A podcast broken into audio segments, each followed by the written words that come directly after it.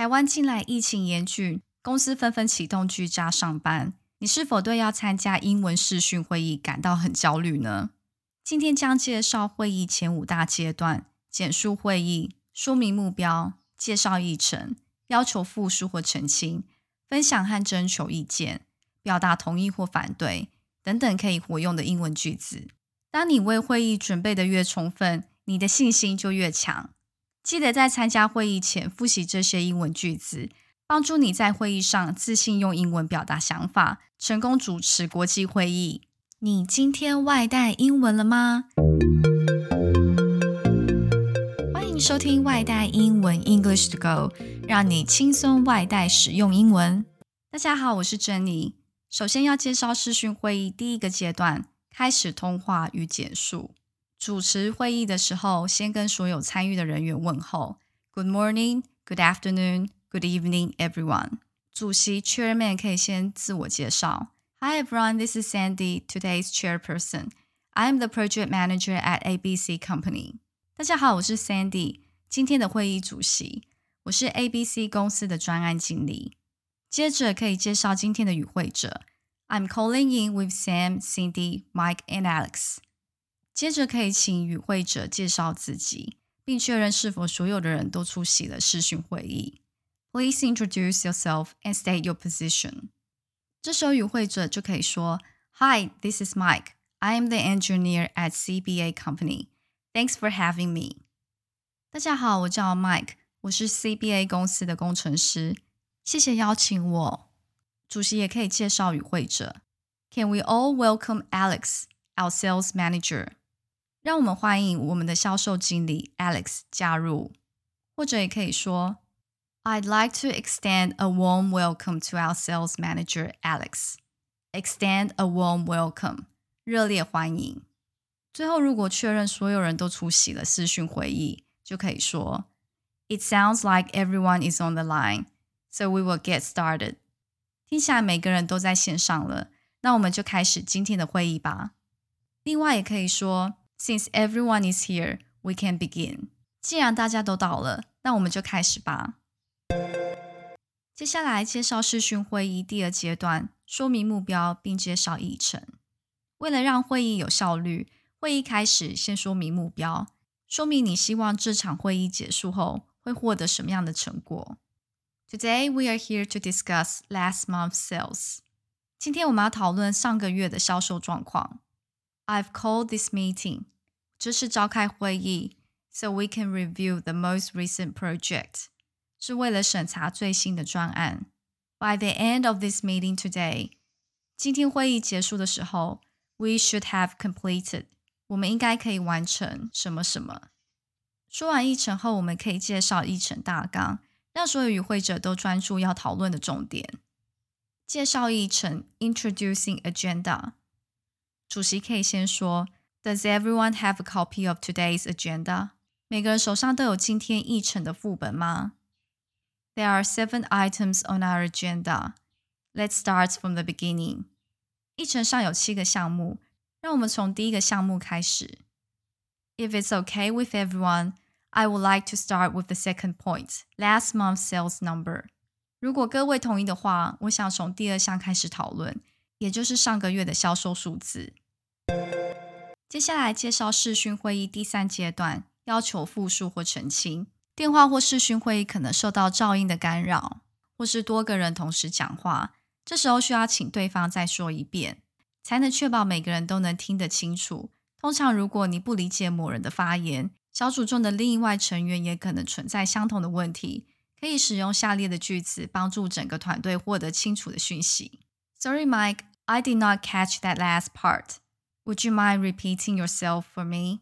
抱歉，Mike，我没有听到最后一部分，方便帮我再复述一次吗？Was that clear to everyone？每个人都听得清楚吗？If we look at it from this perspective, does that make more sense？如果从这个角度来看，会不会更行得通呢？Can you make that easier to understand？你可以让它更容易理解吗 ？I will repeat for clarification.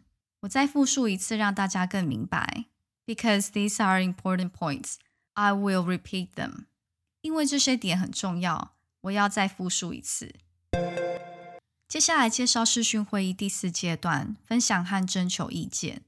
召开会议无疑是希望能获得有成效的会议。会议进行的时候，需要有效率地汇集想法和意见。分享看法可以用下列的句子 ：I really feel that these sales figures are encouraging。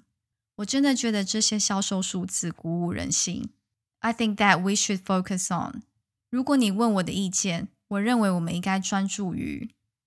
In my opinion, this idea is。我认为这个主意是。鼓励出席者参与讨论，让每一位成员都有参与感，也受到重视，发挥他们的专长并贡献想法， 最后达成会议共识。可以运用下列的句子征求意见：Do you agree with this initiative？你同意这项提议吗？I'd love to get some ideas from everybody。我想征询各位的看法。Mike，could you share your opinion on these ideas？Mike，你能分享对这些想法的看法吗？How do you feel about this marketing plan? Mike, 你对此行销计划有何感想 ？We haven't heard from you yet, Mike. Do you mind sharing your thoughts? Mike, 我们还没听到你的看法，你介意分享你的想法吗？What do you think about the numbers from last month? 你对上个月的数字有何看法？Would you like to add anything about these figures? 你想对这些数字补充什么吗？Does anyone have any comments on this point? 有人对此有任何建议吗？Is there anything else someone would like to add？ 还有其他人想要补充的事项吗？接下来介绍视讯会议第五阶段，表达同意或反对。不管是同意或是不同意，都表示与会者有在聆听。主席可以确保正反意见都有被充分的表达与讨论。同意看法可以说：“That's a great point。”观点很好。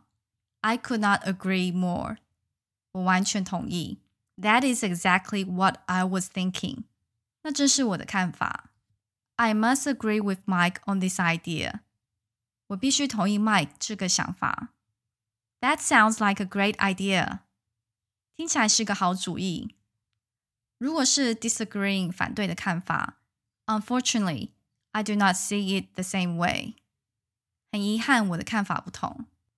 I agree with you in part, but 我部分同意你的观点，可是 I can't agree with you because I think 我不能同意你的看法，因为我认为要注意的是，会议首要原则要保持积极正面。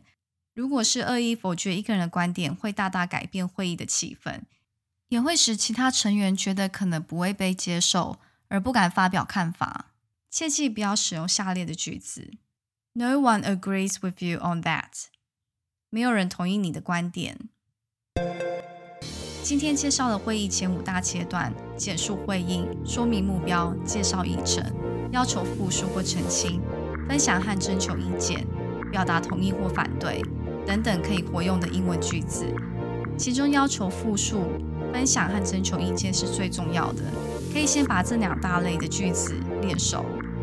下次将介绍会议后五大阶段：谈判与妥协、中断评论、时间管理、总结与追踪事项、结束会议等等可以运用的英文句子。欢迎追踪外带英文官网，不要错过，让你不再恐惧参加英文视讯会议。你最担心什么样的会议呢？你最近会议中有遇到哪些问题吗？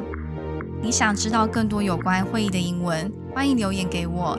如果想要进一步学习今天 podcast 节目的内容，欢迎写信给我 into go 六六六 at gmail dot com e n t o g o 六六六小老鼠 gmail dot com。谢谢收听今天的节目，明天你想外带什么呢？订阅外带英文的频道，随时补充最新英文潮流。节目内容可以配合外带英文的官网 English Go dot club。也欢迎追踪外带英文的脸书或 IG 留言你想要学习的内容。饿了就来点美味英文吧！Stay hungry, stay foolish。我是珍妮，我们下次见。